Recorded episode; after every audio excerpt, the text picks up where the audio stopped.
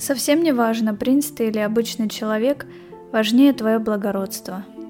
Не так давно в одном из самых далеких королевств жил принц, и имя его было Николя. Жил он, как и все мальчики знатных семей. Вкусно ел, все желания его исполнялись, ну и, конечно же, он был не обделен любовью.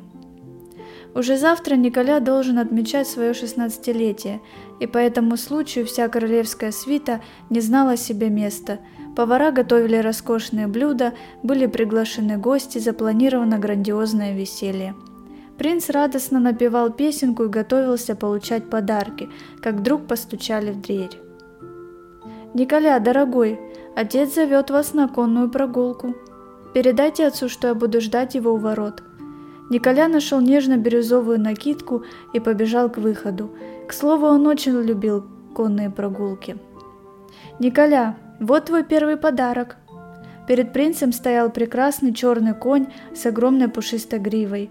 До этого Николя одарили пони, но по случаю взросления королевская семья решила, что это будет достойным подарком. Король и принц направились в сторону леса. Погода значительно поменялась и стала по-настоящему зимней – Холодный ветер дул в лицо, оставляя красный след на щеках, будто от пощечины. Голые деревья издавали гнусный скрежет. Вокруг была пустота, сырость, будто бы в первые аккорды грустной песни. В глубине леса Николя заметил чей-то силуэт и двинулся вперед. «Вам помочь?» «Нет, не стоит, дорогой принц. Все-таки я вам помогу», Николя подошел ближе и разглядел незнакомку. Это была девушка его возраста, которая была одета в вполне симпатичное, но очень старое платье. Она собирала хворост. «Не холодно вам собирать хворост? Может, я попрошу своих слуг помочь вам, и мы доставим его домой?» «Нет, что вы, это слишком большая честь для меня. Я хочу вам помочь. Питер, подойди сюда». Через секунду Питер стоял около принца, как оловянный солдатик, и ждал распоряжения. «Питер, собери хворост и помоги донести его...» «Меня зовут Мария». «Да, помоги Марии донести его до дома и принеси теплую одежду». Девушка явно замерзла. Питер укутал юную девушку в шерстяной плед, дал выпить горячего чаю, а сам принялся собирать хворост. «Кто вас отправил собирать хворост?» Мне приходится помогать своим родителям.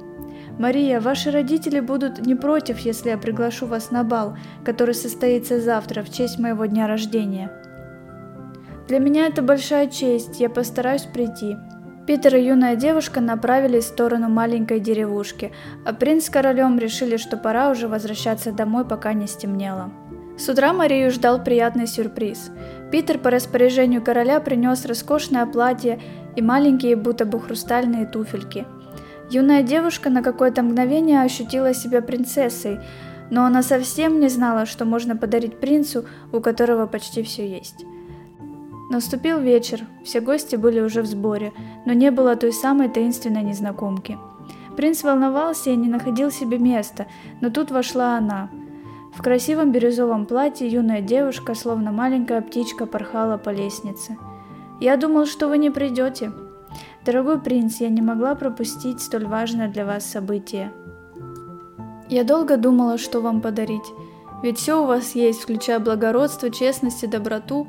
Мария достала маленькую брошь в виде цветка с разноцветными камешками.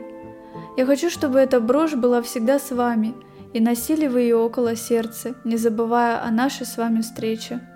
Благодарю вас, Мария. Этот подарок для меня по-настоящему ценный. До этого Мария никогда не была приглашена на бал, а теперь она кружилась в танце с юным принцем. Прошли годы, Николя стал королем, о благородстве которого ходила молва. Многие сражения и противостояния он выигрывал с честью достоинством и всегда хранил около сердца брошь, которую подарила Мария. Не прошла юношеская страсть, даже спустя время эта девушка оставила нежный отпечаток на сердце короля, словно цветок, который расцветал, несмотря на преграды. Николя больше не встречал столь доброго, любящего человека, не смог найти схожий образ. Он получал ее письма, которые она с нежностью и детской наивностью писала ему по вечерам, ждал встречи.